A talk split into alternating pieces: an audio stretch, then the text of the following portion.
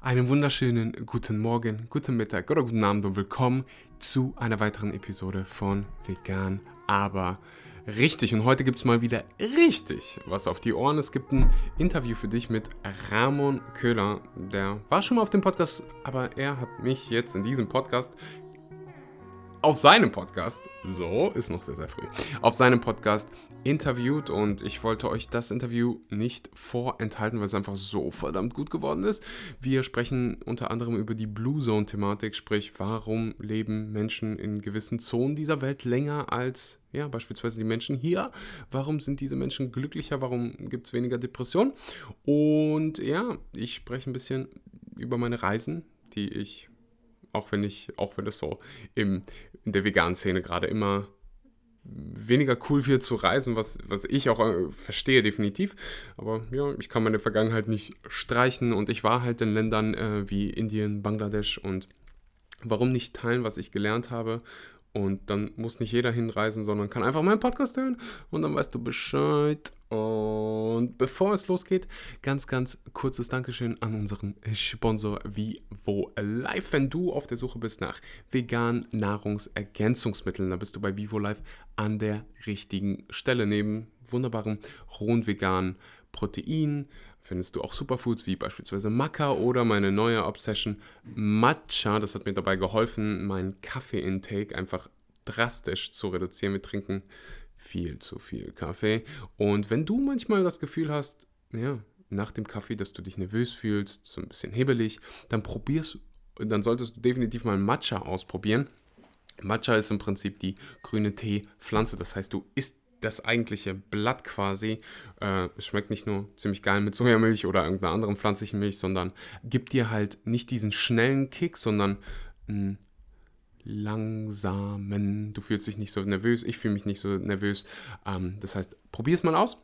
Du als Podcast-Zuhörer kriegst 10% mit dem Code SCHMANKY. Den Link findest du unten in der Beschreibung und ich kann es kaum erwarten, dass wir, und ich sage wir, weil ich Teil ähm, dieser wunderbaren Familie bin, ähm, ja, ganz, ganz bald wunderbare oh, Produkte, die Essentials quasi auf den Markt bringen. Ich kann es kaum erwarten, ähm, das mit dir zu teilen und diese Episode mit dir zu teilen. Ich halte jetzt meine Klappe und wünsche dir ganz, ganz viel Spaß mit der Episode, die du auch auf Ramons Podcast findest. Die heißt Spiel des Lebens. Ich kann dir einfach sein Content nur wärmstens ans Herz ja, legen, weil da halt so Sp Leute sprechen wie ich.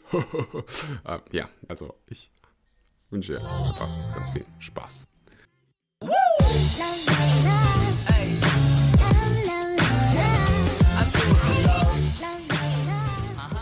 Herzlich willkommen auf einem weiteren Podcast Spiel des Lebens mit mir, Ramon Köhler.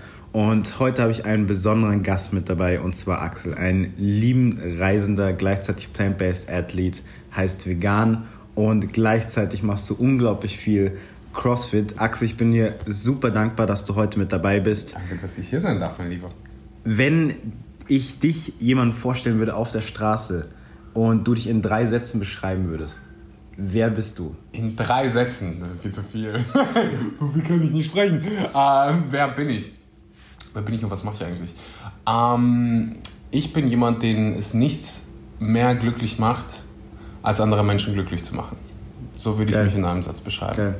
So konnte ich dich, glaube ich, auch unglaublich schnell kennenlernen, dass du eine Person bist, die erstens selber super glücklich ist, aber auch sehr viel Glück und Liebe weitergibt. Mhm. Ähm, was ist dein, lass, lass uns ganz, ganz vorne anfangen. Und zwar, was ist so dein Lebenslauf? Wo hast du angefangen? Du hast die Schule gemacht. Mhm. Und äh ganz kurz noch zu diesem meistens Glück, äh, diesem glücklich sein, weil, weil mir das gerade aufgefallen ist, dass Menschen das ganz, ganz oft kennen, äh, denken, die mich nur von Social Media kennen, dass ich die ganze Zeit ununterbrochen happy und optimistisch und so bin. Und ich bin gar, ich bin super vorsichtig. Ähm, aus dem Grund, dass ich will, dass das Menschen verstehen, dass das normal ist, auch mal schlechte Momente zu haben. Ich habe keine schlechten Tage mehr, aber ich habe schlechte Momente. Ja. Ich hatte heute Morgen schlechte Momente, einen schlechten Moment. Ich, das passiert. Ja. Und das passiert, egal, das passiert Cristiano Ronaldo, das passiert Dalai Lama. Also wer bist du, dass dir nicht passiert? Ja. Deswegen ist es völlig in Ordnung und auf Social Media kriegt man manchmal diesen, ja, dieses falsche Bild, dass alles perfekt ist und es macht einfach Sinn, weil wer wer postet schon ein Bild von sich, wie man irgendwie heult? Ja, also, ja, also mach klar. einfach, du willst Social Media an sich, du willst ja irgendwas teilen, du willst Ja, schöne ja. Sachen teilen. Ja.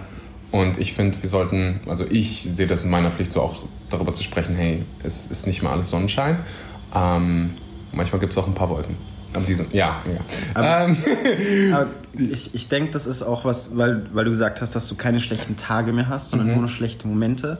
Ähm, was ich bei dir gemerkt habe, vor allem in Bali, als wir, ich weiß nicht, im Traffic standen, als wir, als du eine Million ähm, balisches Geld zahlen musstest, ähm, du bist, du hattest sehr kurz schlechte Momente, aber hast dich auch immer schnell da wieder rausgeholt, was ich unglaublich cool fand. D- sowas, sowas zieht mich eher wenig runter. Ja. Was mich so runterzieht, ist, äh, oder wo ich dann mal schlechte Momente habe, das hat immer was mit ähm, persönlichen Beziehungen zu tun. Okay. Menschlichen Beziehungen. Ja. Das ist so noch der Triggerpunkt, wo, wo ich mich noch viel, viel weiterentwickeln muss. Wenn ich irgendwie Geld oder so verliere, pff, Flug verpasst, pff, Ja, ja, das ist, das ist Scheiß, das, das bedeutet mir nichts.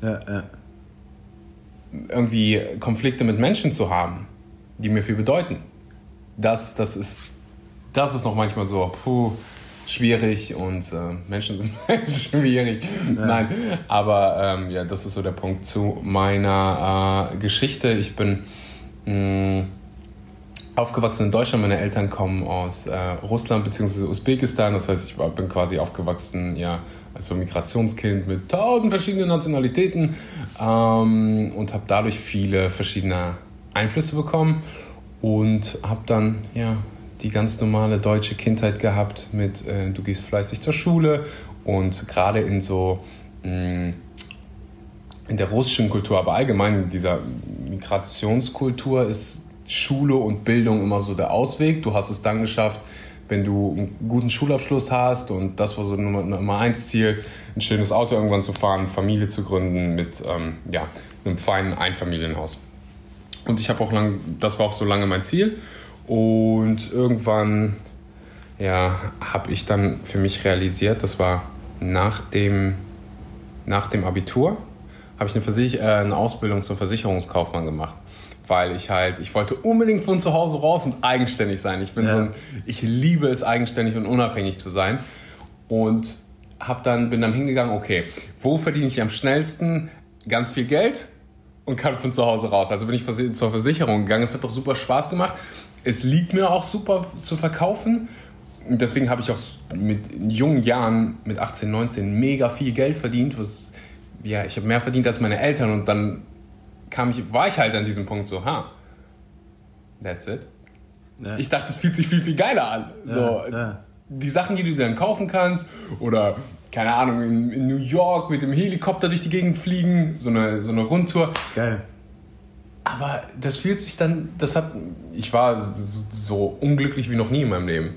Und das, obwohl ich die ja, ganzen Sachen hatte, ähm, die ich mir erträumt habe oder die sich meine Eltern für mich erträumt haben.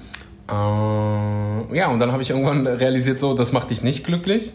Du musst irgendwas finden, was dich glücklich macht. Wo, wodurch kam das, dass du, dass du zu dem Zeitpunkt, obwohl es dir vermeintlich von außen vielleicht so, so gut schien, dass es dir selbst innerlich einfach gar nicht gut ging in den, in den Momenten oder in der, in der Zeit? Ah, Das hat tausende Gründe. Ich habe als äh, ich war zum einen in einer Beziehung, in der ich nicht glücklich war. Zum anderen war es halt einfach nicht meine Passion. So, ich wollte einfach, also es hat kurzfristig Spaß gemacht des Geldes wegen, aber irgendwann hört es dann auch auf. Ja, so, ja. weil für manche Menschen, es mag sein, dass manche Menschen ähm, vom, dass denen das so viel Spaß macht, Geld zu verdienen. Und das ist okay. Ja. Mir macht es auch Spaß, aber ich will, will es gleichzeitig mit irgendwas verbinden, was ich wirklich liebe und wo ich für mich, das ist für mich ganz, ganz wichtig, einen Impact auf diese Welt habe. Ja. Wo ich irgendwas, dass ich am Ende des, meines Lebens sagen kann, so ich habe diesen die Welt als, als besseren Ort verlassen. So. Cool. Und ähm, das, waren, das waren so die Dinge, die mich da damals äh, getriggert haben. Cool. Und äh, was hast du danach gemacht, nachdem du entschlossen hast, so hey, das ist einfach nicht das, was mich wirklich zu 100% glücklich macht. Äh, Geld ist, ist nicht allein das, wofür ich stehen möchte. Das ist ziemlich witzig. Ich durfte meine, meine Ausbildung verkürzen, äh, weil ich ein besonderer Streber war. und wollte dann quasi schon, ich habe immer von einem Audi A5 geträumt, schwarz. ähm, wundersch, immer noch ein schönes Auto. Ja. Und ich durfte mir dann tatsächlich so meinen Firmenwagen aussuchen. Okay. Ich habe einen Firmenwagen bekommen. Ähm, also die Ausbildung war wäre irgendwie einen Monat oder so zu Ende gewesen, die Abschlussprüfung und da, da, da, aber es war klar, dass ich bestehe. Ja. Und dann war ge- gerade alles so Verträge, die haben das Büro für mich umgebaut, haben das größer gemacht und äh, haben irgendwie drei neue Leute, wollten die fürs nächste Jahr mehr einstellen und so, jetzt geben wir richtig Gas, weil es hat auch so unfassbar Bock gemacht und ich habe mich mit allen richtig gut verstanden. Es war nicht so, als wenn ich meinen Job gehasst hätte. Ja, ja. Ich habe halt einfach so verstanden, es ist nicht das, was dich wirklich excited, es ist nicht das, wofür du wirklich stehst so. Ja, ja. Und ähm, dann kamen halt diese Gedanken immer, immer mehr. Und das war so der Moment, wo ich angefangen habe mit Persönlichkeitsentwicklung, mit Büchern. Und ich erinnere mich noch, wie ich im Fitnessstudio stand und die, äh, ich habe das Buch ähm, Die Vier-Stunden-Woche gelesen von Tim Ferriss. Und in mir drin war es schon lange sozusagen so, ey, ich muss irgendwas anderes finden. Ich will irgendwas anderes machen als das. Und ähm, das, weiß nicht mehr, welches Kapitel war, aber ich erinnere mich an den Satz, dass, dass Tim darüber gesprochen hat, dass du dich niemals bereit fühlst. Niemals stehen alle Sterne richtig, dass du einfach sagen kannst, okay, jetzt fühle ich mich bereit. So wie wenn du auf einem Berg stehst und du willst springen ins Wasser. Der Moment kommt nicht, Ja, ja. wo du sagst, ich fühle mich jetzt bereit, alles ist perfekt. Du machst es einfach. Ja. Und dann bin ich hingegangen am nächsten Morgen, habe mit meinem Chef gesprochen, der auch noch eher ein guter Freund von mir ist. So ein Ding und sagt, sorry, aber ich, ich kann es echt nicht machen. Und so. ich, das, Das heißt, ich, ich, bevor äh, ja, ich erinnere, pf, ja, kurz bevor ich unterschrieben habe, alles war schon vorbereitet. Das war das Schlimmste für den. Der hat mich angeguckt, als wenn ich dem gerade gesagt hätte, dass ich, keine Ahnung, intim mit seiner Ehefrau war. So, so. Und ich weiß noch, wie ich im Auto saß und gewartet habe und ich glaube, ich habe 35 Minuten gebraucht, bis ich mich überwinden konnte. Aus dem Auto raus, in die Türe rein, Türe aufgemacht, hingesetzt, das gesagt. Und ähm, ja, das war so der Beginn davon. Und dann habe ich, dann war eigentlich, dann habe ich alles verkauft, was ich hatte. Bin aus meiner Wohnung rausgezogen, habe mir ein One-Way-Ticket nach Thailand gebucht. Und ähm, Wann war, wann war das? Wie alt warst du, als du das gemacht hast? 19? 19, 20? Crazy, okay. Ähm, also jetzt knapp vier Jahre, drei, vier. Ja, so drei, drei oder vier Jahre her. Ja. Ähm, ja, und dann bin ich nach Thailand und bin dann erstmal vier Monate oder knapp ein halbes Jahr äh, durch Südostasien gereist und einfach nur mit dem, alle- alles wirklich, ich hatte gar nichts mehr, außer einen Rucksack und bin dann durch, die, durch, durch Asien gereist und hab, hatte das Ziel, so einmal zu finden, was mich wirklich glücklich macht. Und ja, habe mit Reisen dann hab viel über mich selbst gelernt, habe mal Perspektive bekommen. Ähm, vorher hatte ich halt, wir in Deutschland, wir leben in so einer Blase, sage ich immer. Das, das, wenn ich zum Beispiel in Deutschland ankomme und ich höre irgendwie, dass Menschen oder Politiker über Armut sprechen, dann muss ich jetzt einfach immer so krass schmunzeln. Und Ja. ich, ich meine das gar nicht böse, dass ich irgendwie jemand sage, so, oh, du denkst, du bist arm, du hast keine Ahnung von der Welt. Ich sehe das einfach so, dass ich arm, das Glück hatte, das zu sehen und das jetzt zu verstehen. Aber ich, ich, ich habe mich selbst auch früher arm gefunden. Ich dachte, ich wäre arm, weil, wir, weil ich die Sachen von meinem Bruder tragen musste, weil wir Ja. kein Geld hatten, irgendwie Klamotten zu kaufen. Oder dass mein Vater meine Haare geschnitten haben, weil wir einfach kein Geld hatten. Mein Vater war alleinerziehend, meine Mutter ist früh verstorben und wir kamen aus, einer, wir kamen aus Usbekistan. Ähm, und wir waren halt zu dritt. Und ich habe mich immer arm gefühlt. Aber seitdem ich in so Ländern war wie Indien, wie Bangladesch, verstehe ich einfach, ey, wir sind, jeder in Deutschland ist einfach so reich, weil du diese Grundbedürfnisse, wenn du es wirklich willst, und ich weiß, du musst da ein bisschen nach der Nase des Staates tanzen, aber wenn du es wirklich willst, kriegst du in Deutschland genug zu essen, genug zu trinken, du kriegst ein Haus über den Kopf, Grundbedürfnisse. Menschen verstehen nicht, dass 895 Millionen Menschen jeden Tag nicht genug Wasser und Essen haben. 895 Millionen. Das ist fast eine Milliarde Menschen. Und wenn du in Deutschland geboren bist, wenn du nur diesen Pass besitzt, hast du die Lotterie gewonnen. Das ist der Grund, warum Menschen aus Afrika den Tod in Kauf nehmen, um nach Deutschland zu kommen. Ja, ja. Weil es hier so verdammt gut ist. Und ich finde, dass wir das in unserer Blase vergessen haben. Ja. Und das ist oh, mein Rant über Deutschland. Was war die eigentliche Frage? äh, un unglaublich interessant und, und, mega geil. Also meine eigentliche Frage war, ja, was du, was so dein Lebenslauf ist, was du mhm. beruflich gemacht hast. Aber von dort möchte ich auch gleich zum nächsten Thema kommen. Und zwar, du hast jetzt erzählt, dass du reisen gegangen bist und dass du auch gleichzeitig in verschiedenen Ländern warst. Meine Frage ist, ähm, warum hast du dich dazu entschlossen, auf die Reise zu gehen? Also erstmal die Entscheidung zu treffen oder zu erkennen, zu sagen, hey, ähm, Geld ist nicht alles, was zählt, ist ja die eine Sache, aber dann zu sagen, so scheiß drauf, ich gehe jetzt reisen. Ich gehe jetzt einfach los in ein Land mit einem Rucksack, lass alles hinter mir, was ich davor hatte und entdecke die Welt. Was hat dich dazu angetrieben? Das war größtenteils Intu Intuition und das wird wahrscheinlich irgendwo mal entstanden sein da tue ich irgendwen, irgendwas, was ich im Fernseher oder was weiß ich, irgendwo aufgefangen habe, wie das genau entstanden, aber in mir war der Drang danach, was anderes zu sehen. Und bis dahin, ich war nie äh, außer halt, ähm, ich war in Amerika, also in New York ähm, und so kleine Urlaube, Urlaube, also aber sonst vorher waren wir nie im Urlaub, ja. erst seitdem ich bei der Versicherung gearbeitet habe und war dann so, ich will mal was anderes von der Welt sehen und ich erinnere mich, dass das Buch Die Vier-Stunden-Woche mir, äh, wenn ich jetzt drüber nachdenke, so einen Anreiz dagegen, gegeben hat, dieses Palmleben und ja, ja. ich liege unter einer Palme und äh, trage eine Badehose. Das hat mich gereizt. Aber am Ende, am Ende des Tages war es so Intuition. Ich wollte es einfach machen. Ich habe keine Ahnung, wo es herkommt. Okay. Und was, was würdest du sagen, warum du, also wir beide sind Personen, die unglaublich viel reisen, unglaublich offen sind dazu, andere Kulturen kennenzulernen, andere Menschen kennenzulernen, zu entdecken, zu sehen.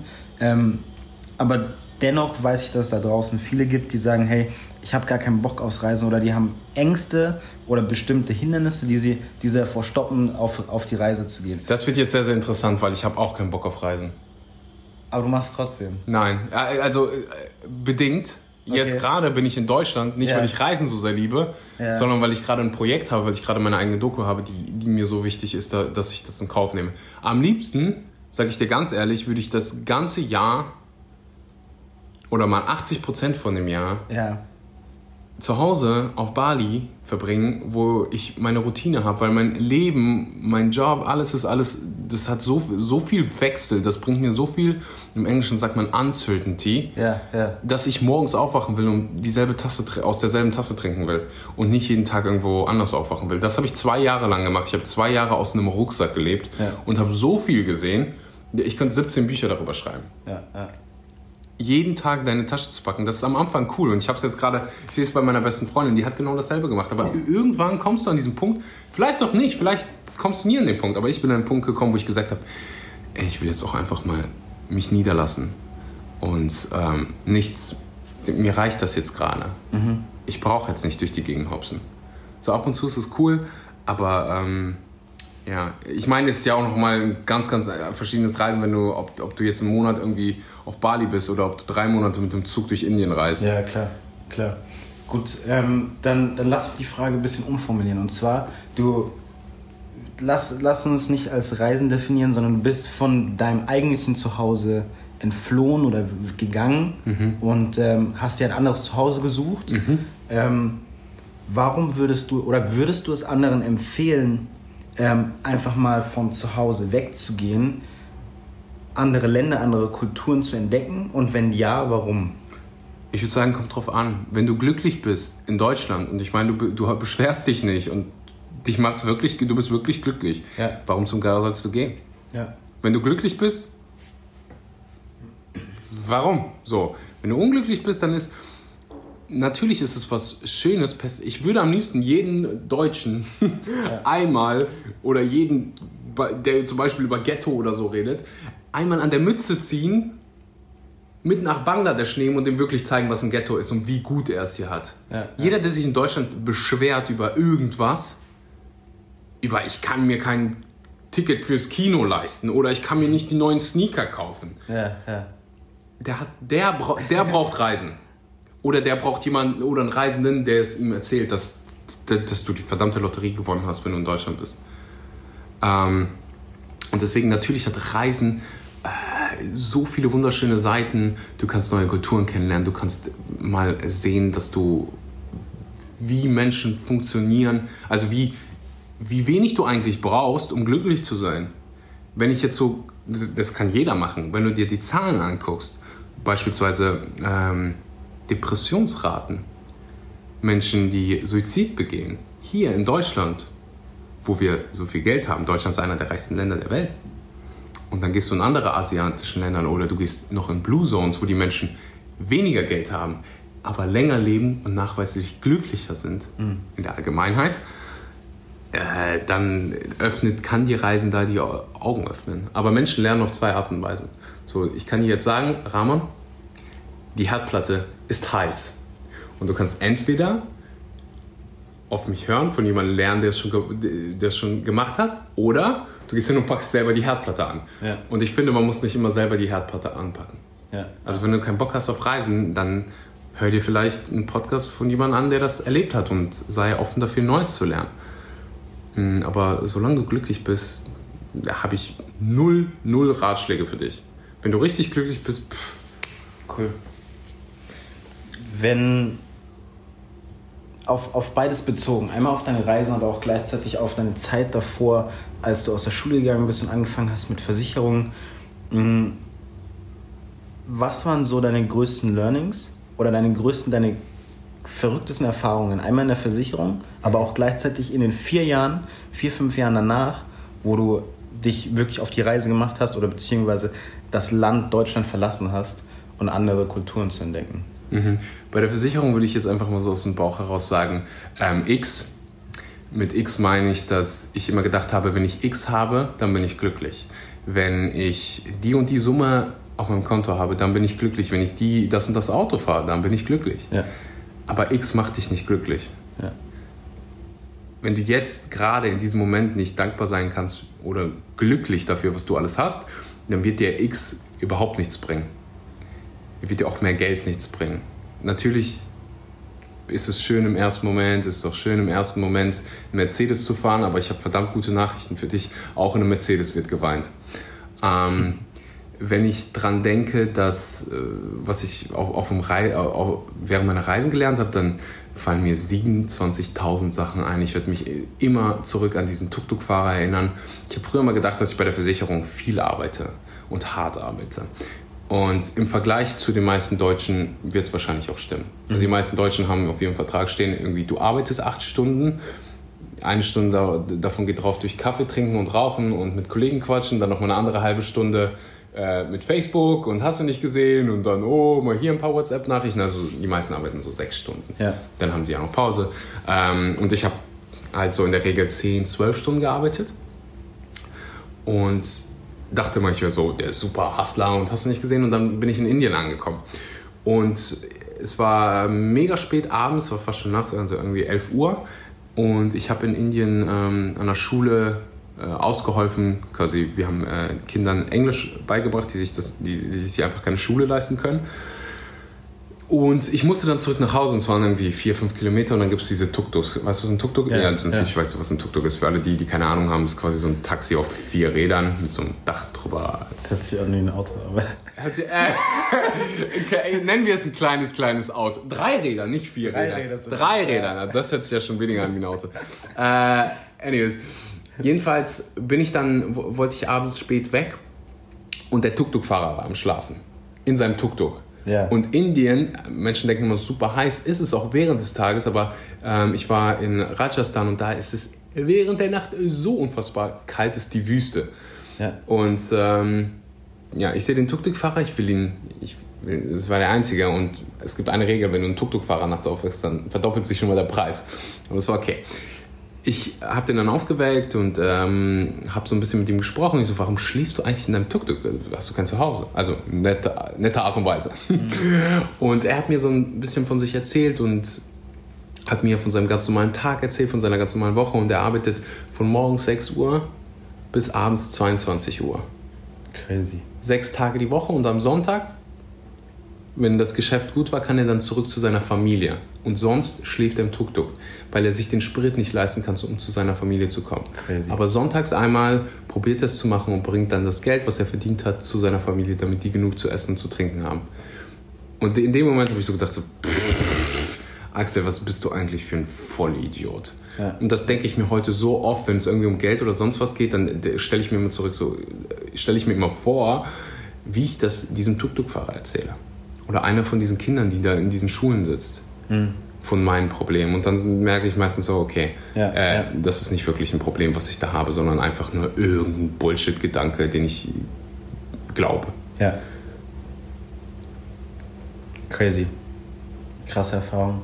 Ähm, und war das, war das auch gleichzeitig so mit das, ein großes Learning, dass du sagen würdest, dass du durch so eine Unterhaltung, dass das dich irgendwie geerdet hat oder dir gezeigt hat, Na, hundertprozentig, das hat mir ins Gesicht geschlagen.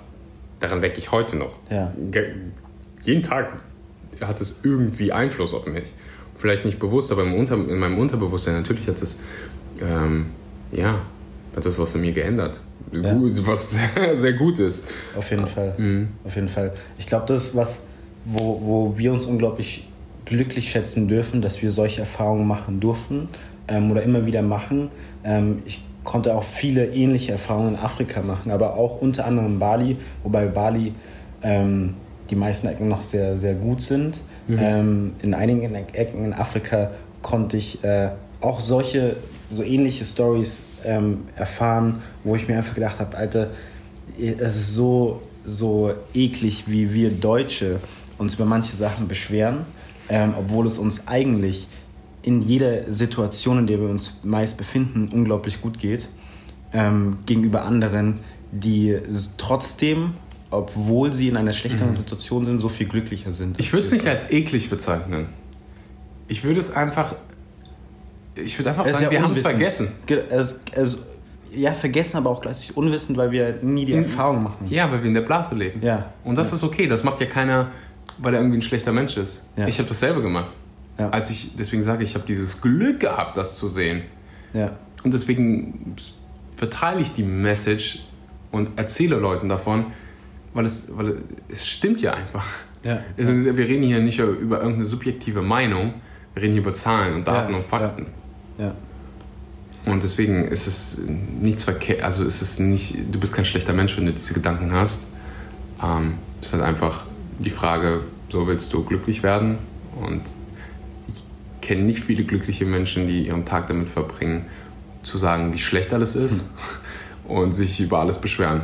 Ja. Es gibt keinen, weil dankbare Menschen sind glückliche Menschen. Es ist nicht andersrum, dass du erst glücklich bist und dann dankbar, Richtig. sondern wenn du mit Dankbarkeit mal anfängst, dann bist du auch glücklich. bist du glücklich. Und ich selber, ich, ich bin nicht der Dalai Lama und ich bin mir auch sicher, dass der Dalai Lama manchmal undankbar ist in manchen Momenten. Ich habe das, wenn ich irgendwie was, ich habe es davor angesprochen, in diesen persönlichen Beziehungen, dann bin ich nie dankbar in diesen Momenten, weil ansonsten, weil dann, dann hat man direkt dieses Gefühl von Undankbarkeit, irgendein Mangel. Ja. Aber wenn man wirklich dankbar ist für all die guten Sachen und mal eben diese Kleinigkeit, das ist doch oft in irgendwelchen Streits so, da gibt es eine ganz, ganz Kleinigkeit. Auf jeden Fall. Und die wird so hochgepackt und du vergisst eigentlich, was äh, dieser Mensch alles Gutes für dich gemacht hat. Ja. Da, da verliert man Perspektive und das ist, am Ende des Tages geht es darum, so wie schnell kann ich mich wieder da rausbringen. Ja, ja. Machst du bestimmte Sachen, um dich da wieder rauszubringen? Ja, es kommt halt drauf an, wie tief ich drin bin.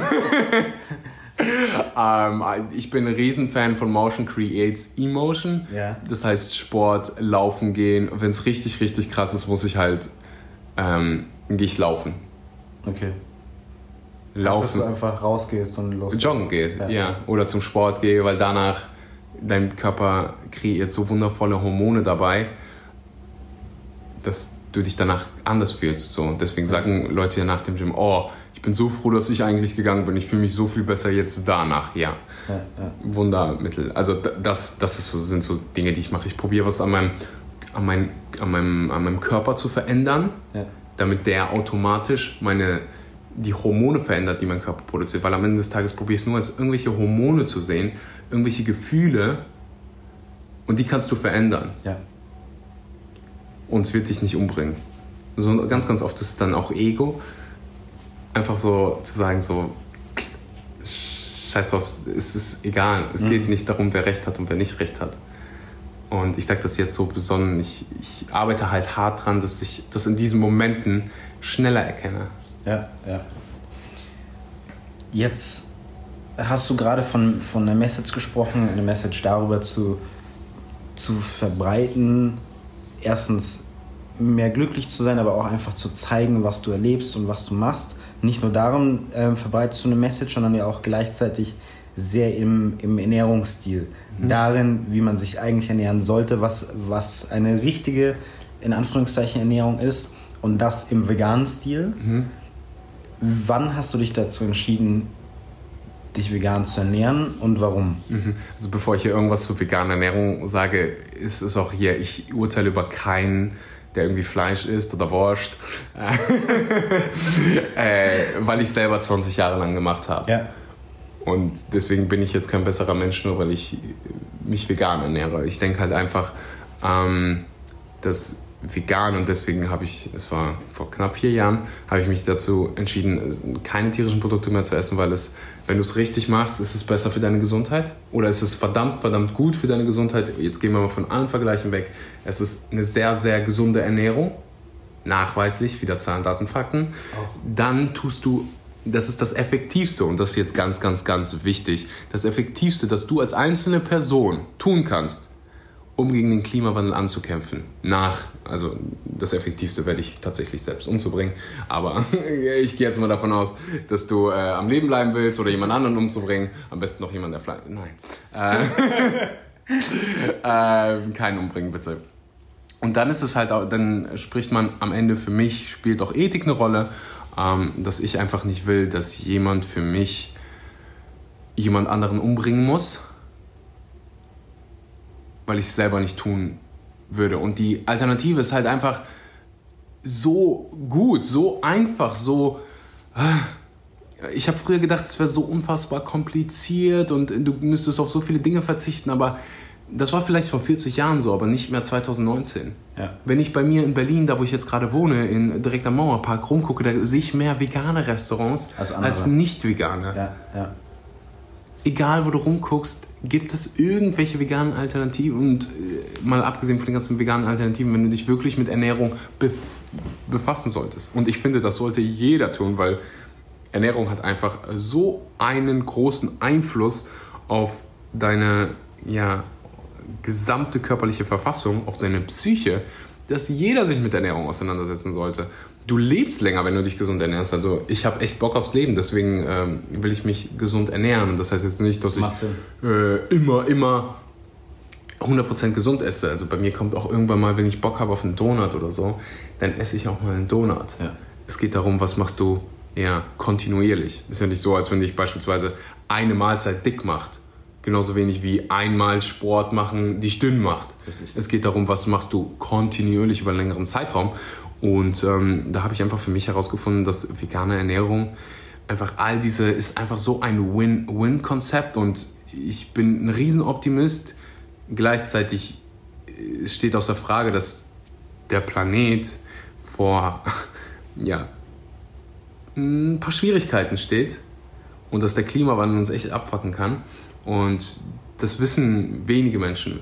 Und Deutschland hat im, vor, vor zwei Jahren gab es diese Flüchtlingskrise und wir haben eine Million Flüchtlinge aufnehmen, aufgenommen, was ich befürworte. Ähm, was Menschen nicht wissen, dass es Klimaflüchtlinge geben wird. Und das nimmt Dimensionen an, die kannst du dir gar nicht vorstellen. Ich, das passiert jetzt schon gerade in den ja. Ländern. In, in, Bangladesch zum Beispiel, da war ich gerade, in der Hauptstadt Dhaka leben, äh, la, gab es, ich glaube 2011 war es, 8 Millionen Einwohner. Mittlerweile gibt es, man kann sie nicht mehr zählen, zwischen 18 und 20 Millionen. Krass. Krass. Und das in so einem armen Land. Du kannst dir das nicht vorstellen. Ja. Das ist wie auf einem anderen Planeten da. Crazy. Und glaub mir, diese Menschen, jetzt gerade geht es noch gut, aber wenn dann, wenn es immer, immer sch schlimmer wird und es wird immer, immer heißer, es gibt mehr Trockenzeiten, andererseits gibt es auch mehr Regenfall. Das, genau wie es in Deutschland passiert, wenn du, so, wenn du dir das so anguckst, oh, die Jahreszeiten verschieben sich irgendwie ein bisschen. Es ist schon so früh so verdammt warm und dann hast du aber trotzdem irgendwie zwei Tage später, es ist wie viel, viel kälter. Die Jahres, die spielt verrückt. Das Ding ist, in Deutschland gehst du zu Aldi und du kaufst trotzdem dasselbe. Auf, auf der anderen Seite der Welt, wo Menschen noch Landwirtschaft machen, wie wir vor 300 Jahren, ist es mal nicht eben so, ich gehe zu Aldi. Ja, ja. Die leben von Märkten, von richtigen Local Märkten. Und wenn da mal eine Ernte ausfällt und noch eine Ernte, dann stehen die Menschen vor einem Problem. Und diese Menschen werden irgendwann kommen. Hm. Und wenn du kannst einfach mal selber recherchieren, die Weltbank spricht von 150 Millionen Menschen bis 2050.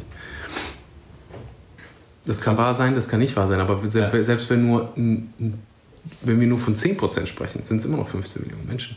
Und ich will halt dem Ganzen entgegenwirken. Und allgemein, das ist einfach so ein Win-Win-Konzept. Ich kann dir einfach mal empfehlen, guck dir die Doku auf Netflix Cowspiracy an. Also das ist nichts, was dich jetzt irgendwie, äh, wo, wo, es darum geht, irgendwie Tiere abzuschlachten oder so, einer von diesen Videos. Es geht einfach mal darum, so, was kannst du eigentlich als einzelne Person machen, ähm, um was Gutes hier auf dieser Welt zu bewirken. Und guck dir die Doku an, die ist ähm, mitproduziert von Leonardo DiCaprio und die ist einfach so unfassbar gut. Ähm, also Cowspiracy auf Netflix. Das ist ja so meine vegane Geschichte und ja, vielleicht ganz kurz dazu. Ich bin noch am Leben, ich habe noch keine äh, Protein. wie ist denn das deutsche Wort dafür? Ähm, ja, also mir, Defizit, ja, ich bin, ich, mir geht's gut. Mir geht's sehr, sehr gut. ähm, und ich, ja, ich bin stärker denn je. Ich, ja, ich bin stärker denn je. Ich sehe besser aus denn je ähm, bewegt mehr Gewichte denn je und mir, mir geht es einfach besser denn je.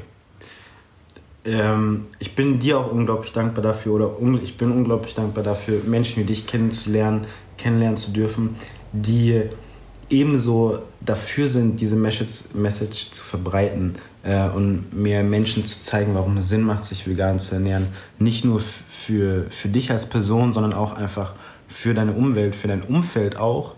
Ähm, und da trägst du, glaube ich, als nicht nur als Einzelperson, sondern auch durch deinen YouTube-Channel, durch Instagram einen unglaublich großen Teil bei, was ich wirklich. Das ist das Ziel. Deswegen mache ich das. Ja. Ich bin mir selbst scheiße. Also mich macht es nicht glücklich, ein Bild von mir irgendwie zu, zu posten. Ja. Es geht mehr darum, so, was kann ich damit bei anderen bewirken. Ja, ja.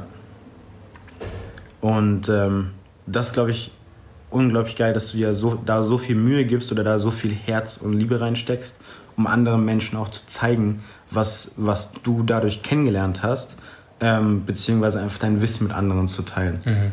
Finde ich wirklich super. Vielen Dank. Jetzt zu einem anderen Thema. Dadurch, dass du dennoch, auch wenn du, wenn du es nicht magst zu reisen, äh, da du dennoch sehr viel unterwegs bist, womit verdienst du während dieser ganzen Zeit dein Geld? Also dadurch, dass ich von überall aus arbeiten kann, ähm, kann ich halt reisen. Und halt, das ist auch wieder so ein Punkt. So auf Instagram denken ja die Menschen, ich sitze den ganzen Tag unter einer Palme, weil ich einmal ein Video von einem, keine Ahnung, am Meer gepostet habe. Ja, ja. Aber die, die, die mich dann enger kennen, die wissen, dass ich 12, 13, manchmal 14 Stunden am Tag arbeite mhm. und keine Wochenenden habe. Ja. Ich liebe, was ich tue und wenn ich dann irgendwie mal einen Dienstag Nachmittag mir freinehmen will, dann mache ich das einfach. Ah, aber ansonsten ich, verdiene ich durch Social Media Geld. Ich habe einen Sponsor, ähm, der auch meinen Podcast sponsort. Ich habe ansonsten äh, kreiere ich für, also bin ich bei Vivo Life, das ist mein Sponsor, bin ich damit auch am Team. Das heißt, ich arbeite cool. mit denen zusammen und dafür werde ich bezahlt. Ja. Ansonsten äh, verdiene ich Geld als Model. Ich mache Coachings, jetzt gerade weniger, weil ich in einem Programm arbeite. Aber damit habe ich ursprünglich gestartet, als ich nach Thailand gegangen bin. Damit, damit habe ich mir so ähm, mein Geld verdient. Ja, das sind so meine Haupteinnahmequellen. Cool. Und ähm, jetzt als, als letzte Frage, wo, wo würdest du dich selbst in fünf Jahren sehen und was sind deine Ziele für die nächsten fünf Jahre? Wo würde ich mich selbst in fünf Jahren sehen? Weißt du, als ich die Ausbildung bei der Versicherung angefangen habe, in dem Bewerbungsgespräch hat er mich gefragt, äh, wo stehst du mit 25? Ja. Ich kann dir sagen, was ich gesagt habe. Ich habe, ich habe, pass auf, ich habe eine Familie, ich habe Frau und Kinder. Ich habe ein äh, Einfamilienhaus irgendwo ähm, in Deutschland. Und ich verdiene so viel Geld, dass ich mir um Geld keine Sorgen machen muss. Das war damals so mein Ziel. Hat ja fast geklappt, oder? Ja so, ich habe ich hab keine Frau, ich habe keine Kinder, äh, keine, weit, weit weg von einem Einfamilienhaus in Deutschland. ich verdiene so viel Geld, dass ich mir darum keine Sorgen machen muss. Das ist so der einzige Punkt, der davon äh, übrig geblieben ist. Und die Frau gerade auch, also schon zwei Punkte. Ähm, wo sich mich mit in fünf Jahren, dann bin ich 30, ich mache vermutlich noch dasselbe, was ich jetzt gerade mache. Eventuell habe ich tatsächlich ein Kind. Ich will, um, ich will unbedingt ein Kind bekommen oder Kinder adoptieren. Ja. Weil Kinder was in meinen Augen was Wunderschönes ist. Und die können mir dabei helfen, meine Message irgendwo zu verbreiten, wenn Axel alt und schwach wird. Was nie passieren wird. ähm, aber ja, ansonsten wird sich vermutlich nicht viel ändern zu ja. dem, was ich jetzt mache, weil ich so verdammt glücklich bin mit dem, was ich machen darf. Und ich werde wahrscheinlich ein bisschen älter aussehen, einen längeren Bart haben. Wahrscheinlich. Irgendwo, ja. ich werde ein Haus haben, direkt am Meer, als Base. Da bin ich mir ziemlich sicher. Ich bin mir eigentlich sicher, dass das nächstes Jahr, vielleicht sogar noch dieses Jahr, wobei dieses Jahr wird es nicht passieren, weil das Jahr ist, ist schon durchgeplant. Ähm, aber so im nächsten Jahr, übernächsten Jahr. In, in einem bestimmten Land oder einfach nur. Ich will mich jetzt nicht auf irgendein Land festlegen. Ich liebe Bali über alles. Einfach ja, ich brauche dir nicht erklären, warum ich Bali liebe. Ja. Mhm. Vermutlich wird es Bali sein. Aber es könnte. Ich weiß auch, dass sich Meinungen ändern können. Und wenn ich in drei Jahren was anderes machen will, dann mache ich in drei Jahren was anderes. Das ist auch so ein witziger Gedanke in der deutschen äh, Gesellschaft, dass du mit 18 musst du wissen, was du den Rest deines Lebens machen musst. Und wenn du das nicht weißt, dann hast du verloren. Äh, du vergisst, dass du ein Mensch bist und kein Baum. Ja, ja. So Bäume können planen ja. was die in zehn, machen, in zehn Jahre machen, weil es dasselbe ist. Menschen verändern sich. Ja, ja. Und in zehn, wenn du in zehn Jahren, wenn du zehn Jahre lang, was weiß ich, Lehrer bist und in zehn Jahren willst du, keine Ahnung, dann Jurist werden oder Berufsschullehrer oder was weiß ich, als Triathlet anfangen, hey, dann kannst du es machen. Und warum soll ich jetzt sagen, oh, in den nächsten fünf Jahren mache ich dies und das? Nein, ich, ich kann dir sagen, was ich in fünf Jahren mache.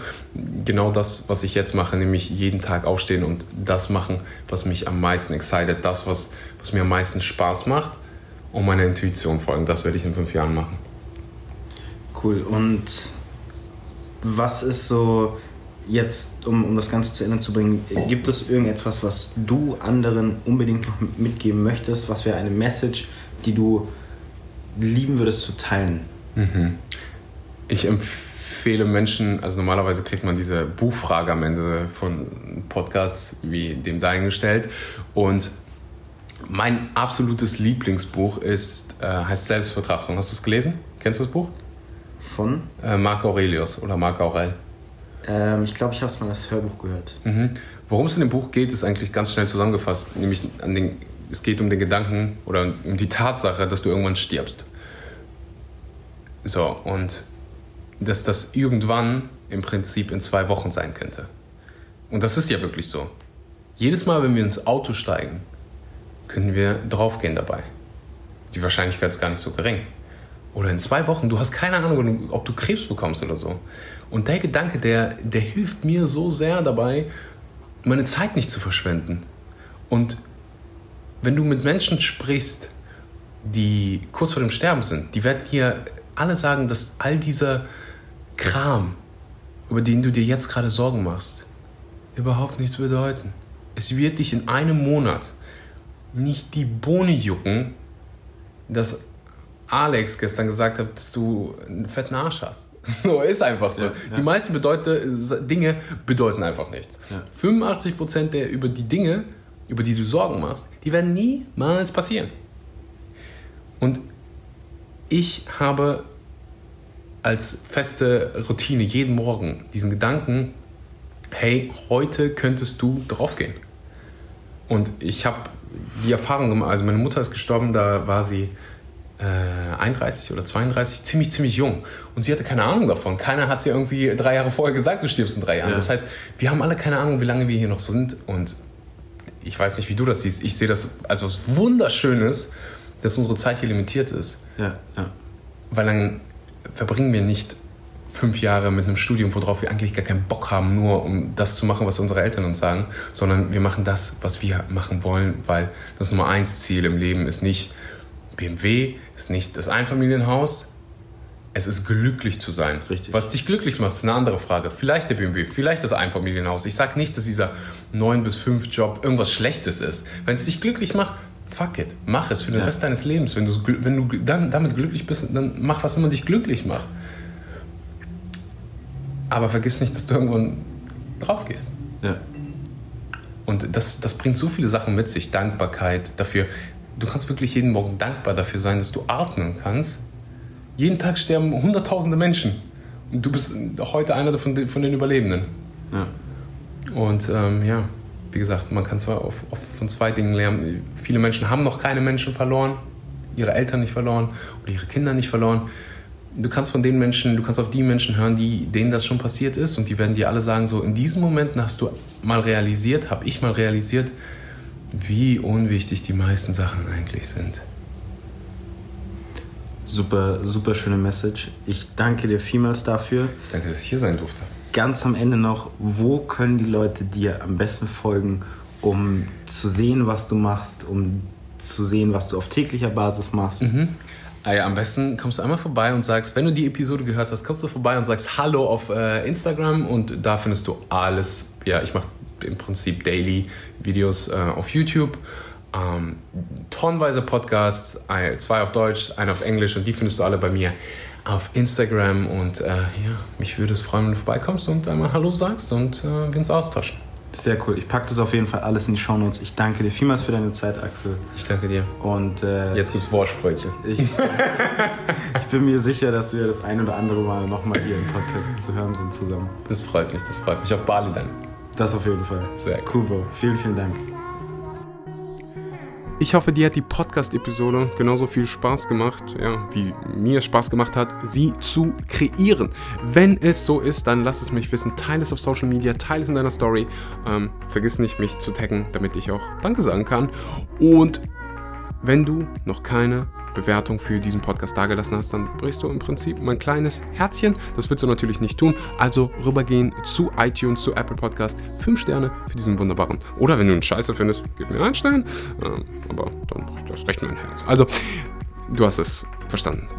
Rübergehen, Episode bewerten und teilen auf Social Media. Das ist ja der Weg, wie du mir helfen kannst bei meiner Mission, die Massentierhaltung zurück in die Geschichtsbücher zu katapultieren.